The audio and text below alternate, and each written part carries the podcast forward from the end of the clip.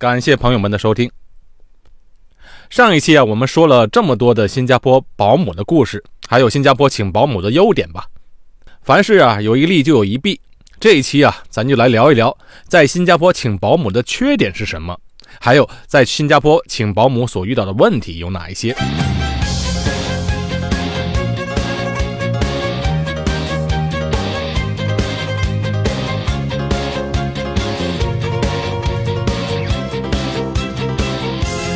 好，说了这么多好的了，咱得说点坏的，啊，也不能说是坏的吧，就是一些缺点吧。反正我们节目就是这样，嗯，不只要说优点，也得说点缺点，这样才能够把事情更加立体的给大家呈现出来。现在咱就来聊聊新加坡请保姆的缺点，或者是说呢，所遇到的问题都有哪些呢？第一，请保姆首先遇到的问题就是语言。刚才说过。新加坡的保姆最多的国家是印度尼西亚、菲律宾和缅甸。除了菲律宾来的保姆英文不错外，像印尼和缅甸那边的保姆基本上只能说当地的语言，不是马来话就是缅甸话，我们根本听不懂。那你说在国外的人英文都没问题啊？请菲律宾的不就行了吗？哎，是那样的话，我和我太太倒是能和他沟通，但是我的父母呢？我的岳父岳母呢，他们是听不懂的。平时我们要出去工作，在家里就是我父母和保姆，他们的沟通那也是个问题，只能打一下手语指导他们做什么。当然，一些保姆来的时间长，自然有些默契。聪明一些的保姆呢，也慢慢能学会一些简单的英文，甚至简单的华语。对于一些老一辈的新加坡人呢，哎，问题还不大，因为有一些老一辈的华人。他们属于我曾经讲的海峡华人，他们能够说马来话，他们就和印度尼西亚来的保姆在沟通方面没有问题。还有一些从马来西亚移居过来的华人，他们在马来西亚上学的时候啊，都必须要学马来语的，所以对他们来说，请印度尼西亚的保姆更为实际。要想了解关于新加坡、马来西亚一带的海峡华人和传统华人的故事啊，大家出门左转。去找找我前两期做的节目，李光耀为什么不认同中国人的身份？好，请保姆的第二个缺点是什么呢？就是啊，这些保姆呢都是从一些偏远地区来到新加坡打工的。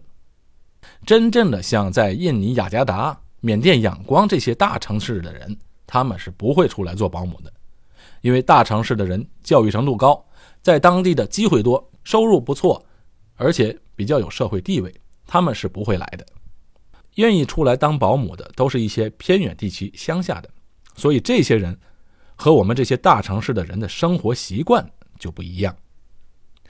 举例来说啊，我有一个朋友就跟我说，他的小保姆刚来他家的那一天，那天他们家刚吃完饭，桌子上呢还有一些吃剩的鱼骨头的什么东西吧。刚来的保姆呢又想表现一下，把桌子上的残羹剩饭和鱼骨头。用抹布噼里扑啦的全扫在了地上，弄得我这个朋友啊是哭笑不得。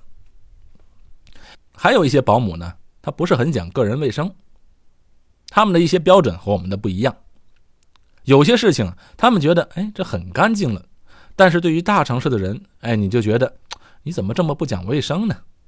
所以这些保姆刚来的时候，都要经过一段时间的磨合，才可以真正把家务事托付给他。当然，按照规定，女佣中介在保姆来之前都要做一些培训，但是呢，培训时间毕竟短，而且这些中介的素质也是良莠不齐，这在所难免。要想能找一个面面俱到，能操持打理一切家务、洗衣煮饭都没问题，又能够帮你照顾好孩子、监督孩子的学业，哎，那个保姆啊是非常不容易找的。不过也有，我就认识一个家庭。他的保姆是从菲律宾来的，大学毕业，英文非常好。他不仅能操持家务，甚至孩子的在学习方面，他都能够辅导他们。当然，这一定要保姆本身的条件和素质好，还要经过长时间在一个家庭工作，培养出了默契才行。还有一些刚来的保姆，他不适应新加坡的生活习惯，出了问题还是比较严重的。我给你举个例子，前几年。就发生过几起事故，因为保姆们都来自乡下，那些在农村住的条件嘛，都是平房，没有几个楼。来到新加坡住在高楼的时候，他们呢就不知道深浅，尤其是刚来的时候，有几个保姆在擦窗户和晾衣服时，不小心从高楼摔下去了，哎，发生了这样的悲剧，真的是谁都不想看到的。后来呢，新加坡就不得不出台规定，禁止女佣在雇主家擦玻璃。请保姆遇到的第三个问题呢，就是有些保姆啊是非常不靠谱的。首先，保姆虚报年龄的现象在新加坡非常的严重。新加坡规定，来工作的保姆必须年满二十一岁以上。可是这些贫穷地区来的保姆受教育程度不高，很多都是读完了初中就不再读书了，家里没钱就想让女儿出来赚钱，哎，起码赚个自己的嫁妆吧。从十六七岁到二十一岁这段时间，他们没有什么事做，就想出来赚钱。啊，你知道这些国家要想在护照上造假改个年龄啊，那就不叫个事儿，花钱就能做。所以很多来新加坡的年轻保姆根本就不够岁数。以前我就找过两个年轻的保姆，在女佣介绍所看照片时，哎，觉得挺成熟的。可人到这边一看，那根本就不够岁数嘛，一看就知道只有十七八岁的样子。你想，他们都还是小孩呢，怎么照顾小孩？自己都照顾不好自己呢。有些家务事啊，根本就不会做。那你说，新加坡政府对这种情况就没办法了吗？哎，还真没什么办法，因为这是人家国家发的护照，年龄写的二十一岁，你能怎么办？而且这些二十岁左右的小姑娘，从小就在家里被管着，出来之后开始赚钱了。花钱方面就没有节制，管不住自己。你可千万别以为从贫穷家庭出来的孩子就一定懂事。我告诉你，九零后的孩子在哪个国家都一样，和我们这些七零后的想法完全不同。他们别看赚钱少，但是赚了钱就买手机，而且都是最新款的。后来这些女佣中介一看这样不行，把他们带出来工作，两年回去一看没剩下什么多少钱。后来。有些中介就要求，雇主负责把他们的薪水存着，每个月只给一些基本的零花钱，大部分的工资都分批汇到他们的家乡。还有些更离谱的，这是我亲身经历的，就是前些年啊，从中介那边找了个保姆，缅甸的，看照片的样子啊，二十五六岁。我和我太太觉得不错，就定下来了。结果等人一到，接回家一看，傻眼了。照片上无论是穿着，还有化妆，还有那个神态，那都是二十五六岁的样子。可本人来这一看呢，嘿，顶多十六七岁，这个是骗不了人的。所以在我那待了两天，我们一看不行，家务事不会说，那还算了。最重要的是啊，一看他的心智完全还没有开化，完全就是小孩子。这些人和大城市不一样，大城市十六七岁的人很成熟了。可是这些乡下的十六七岁，完全看起来就是小孩子。那个时候，我们家里的孩子还特别小，你说小孩看小孩，那怎么能让我们放心呢？于是呢，我们就把他送回到中介公司，让中介公司给他换一家没有小孩的家庭，可能还会好一些。同时呢，我们也要求再换一个保姆。刚好那天中介公司有一些保姆在，在新加坡，这些叫做 transferred，transfer。的保姆，意思就是啊，这些保姆因为种种原因不合适，被雇主送回来了，就坐在那儿等着看有没有其他的雇主，比较着急找不到人，不能等的，可以请这些保姆，而且马上办了手续就可以立刻开始工作。因为正常的手续要办好一个保姆的话，从印尼、缅甸那边至少要三个星期人才能到新加坡。当时我着急啊。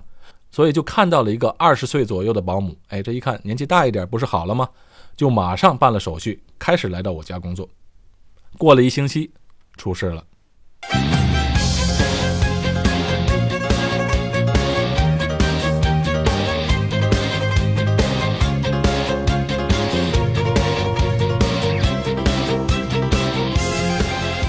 就马上办了手续，开始来到我家工作。过了一星期，出事了。我太太这个人比较细心，就发现他啊，总是不停的往厕所里跑，而且每次待的时间还比较长。这是怎么回事呢？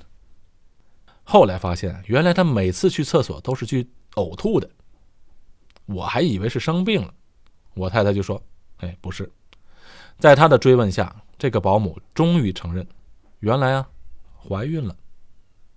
这怎么了得呢？不是说要经常检测有没有怀孕吗？是啊，她那时才刚刚怀孕一个月，三个月之前检查过，刚刚错过了检查的时期。这怎么办呢？这个小保姆也吓哭了，一直也不敢说，年纪小也不知道怎么办。我太太就问他：“孩子的爸爸是谁呀？”原来啊，他在之前的雇主家里，在休息天的时候到外面玩，认识了一个好像是从孟加拉来的一个劳工。你看年纪小啊，就是不知道控制自己，跟人家接触了两次，结果还怀孕了。这个小保姆没有社会经验呢，还一直强调说这个孟加拉人跟他说他会负责，他一定会负责。这怎么负责啊？两个人从不同的国家来到新加坡打工，那以后怎么办？而且啊，再打电话给那个孟加拉人，找不到了。没办法，我们就给他送回到中介公司。也征求这个保姆怎么办？是不是要送他到医院去处理？后来，这个保姆啊坚持要回家，可能也是吓怕了。他说回家之后再想办法。再后来的事情就交由中介公司去处理了。后来他回到家乡怎么办？我们就无从得知了。但你想啊，印度尼西亚这么个保守的国家，而且是穆斯林国家，他的家人一定会非常的生气。所以后来我就跟朋友们建议，请保姆一定要找一个年纪大一点的，尤其如果你家里有小孩的话，找个三四十岁的人最为稳妥，最好他本身还是有小孩的。这样一来呢，这些人照顾孩子方面起码有经验；二来，他们不像年轻人，他们赚钱是要养家的，所以工作起来是非常的认真，而且有责任感。但年纪大的一定就没问题吗？也不一定。两年前，报纸有这么一个例子：一个给一个家庭里工作十年的保姆要准备回家了，哎，这保姆就提出要求说要做个榴莲蛋糕给家里人带去吃，因为啊，他在新加坡学会了做这个蛋糕，想给家乡亲人尝一尝。哎，这家人就说那有什么问题啊，做吧。而他们呢和这个保姆感情还非常好，还特意举行了一个欢送的 party，热热闹闹的，非常的愉快。可到了飞机场安检的时候啊，人家安检人员不让他带蛋糕上飞机。哎，这家人就看这个保姆的脸色煞白，一开始还以为他不舒服了，结果没办法，蛋糕带不上飞机，保姆啊就头也不回的就过了安检，直接上飞机了。等这家人回到家里啊，转天就想，哎呀，别浪费了，把这个蛋糕切开吃吧。没想到。蛋糕切来一看，里面有整整新币一万多块钱，而且还有一些金项链和戒指。哎，这些都是这家女主人的。我的天哪！原来这个保姆啊，这些年不断的从雇主家里偷钱，积少成多，最后还想了这么一招，要把这钱带走。结果偷鸡不成。就在前几天，报纸还有一个例子，就是有一个保姆啊，模仿雇主的笔记，开支票到自己的账户。前后共开出了五六万块钱，才被这家人发现。开出了五六万块钱才被发现，哎，这家人也够糊涂的。等到这家人最后发现后报警了，警察来调查，这些钱早就转回到了保姆的家乡了，哪个国家我就不说了。这个保姆啊，最后被判坐牢两年，但这钱呢，恐怕从此啊就再也找不回来了。还有一个例子。就是一个保姆，呃，她在一个住洋房的家里工作，白天工作，晚上从家里后门偷偷溜出去，去到红灯区牙龙卖淫赚外快。你想胆儿多大？后来被警察抓到了，找到了这家雇主，这家人还没睡醒呢，迷迷糊糊出来就说：“哎，警察先生不会弄错了吗？我们家的保姆还在睡觉呢。”呵呵，到后边一看，果然人不在了。诸如此类的事情啊，有很多。总之，我们请保姆一定要真诚的对待人家，但同时防人之心不可无。好了，说了这么多，还没说请保姆要多少费用呢？首先，请保姆每个月的工资啊，现在在大概五百块钱到六百块钱新币左右。但是人力部要求啊，这个请保姆的除了工资之外，还有一个人头税。人头税每个月从六十块钱到两百六十五块钱不等。假如你是新加坡人的话，你的孩子在十六岁以下，那你就可以享受这六十块钱的低额人头税，只有六十块钱。但是如果你没有你你又没有小孩又没有老人，不符合这些条件的话，那你的费用就是两百六十五块钱。还有一个人力部要收的保证金就是五千块钱新币，但是这个保证金呢？可以用五十块钱买一个保险来代替。再有就是一个医疗保险和意外保险。假如说你的保姆生病了，或者突然要做手术什么的，那你要交一个保险费，大概每年是两百五十块钱到三百五十块钱新币。还有就是刚才所说的，女佣来到新加坡要做医疗检查，那个检查费用刚来的时候是八十块钱新币，之后每六个月一次的检查是四十块钱新币左右。啊，这机票的钱就不用说了，反正女佣合同到期后回国的机票是由雇主来支付的。再有就是，除了保姆在本身国家的培训费用以外，来到新加坡后啊，要统一参加一个人力部的一个培训课程。这个课程仅针对第一次来新加坡工作的女佣，呃，大概是七十块钱左右。再有就是中介费了。你请中介费的时候，雇主付一部分，女佣要付另外一部分，这个不用多说了，刚才已经说过了。呃，还有其他的费用，就是女佣在你家里的吃喝拉撒了，这些东西啊，你自己算吧。反正费用就这么多，大家自己去算个总数。我们今天的节目就到这里结束，感谢大家的收听，我是高俊伟，在新加坡为您播出，谢谢大家的捧场。如果你喜欢我的节目，请订阅一下，点个赞。打赏，谢谢大家。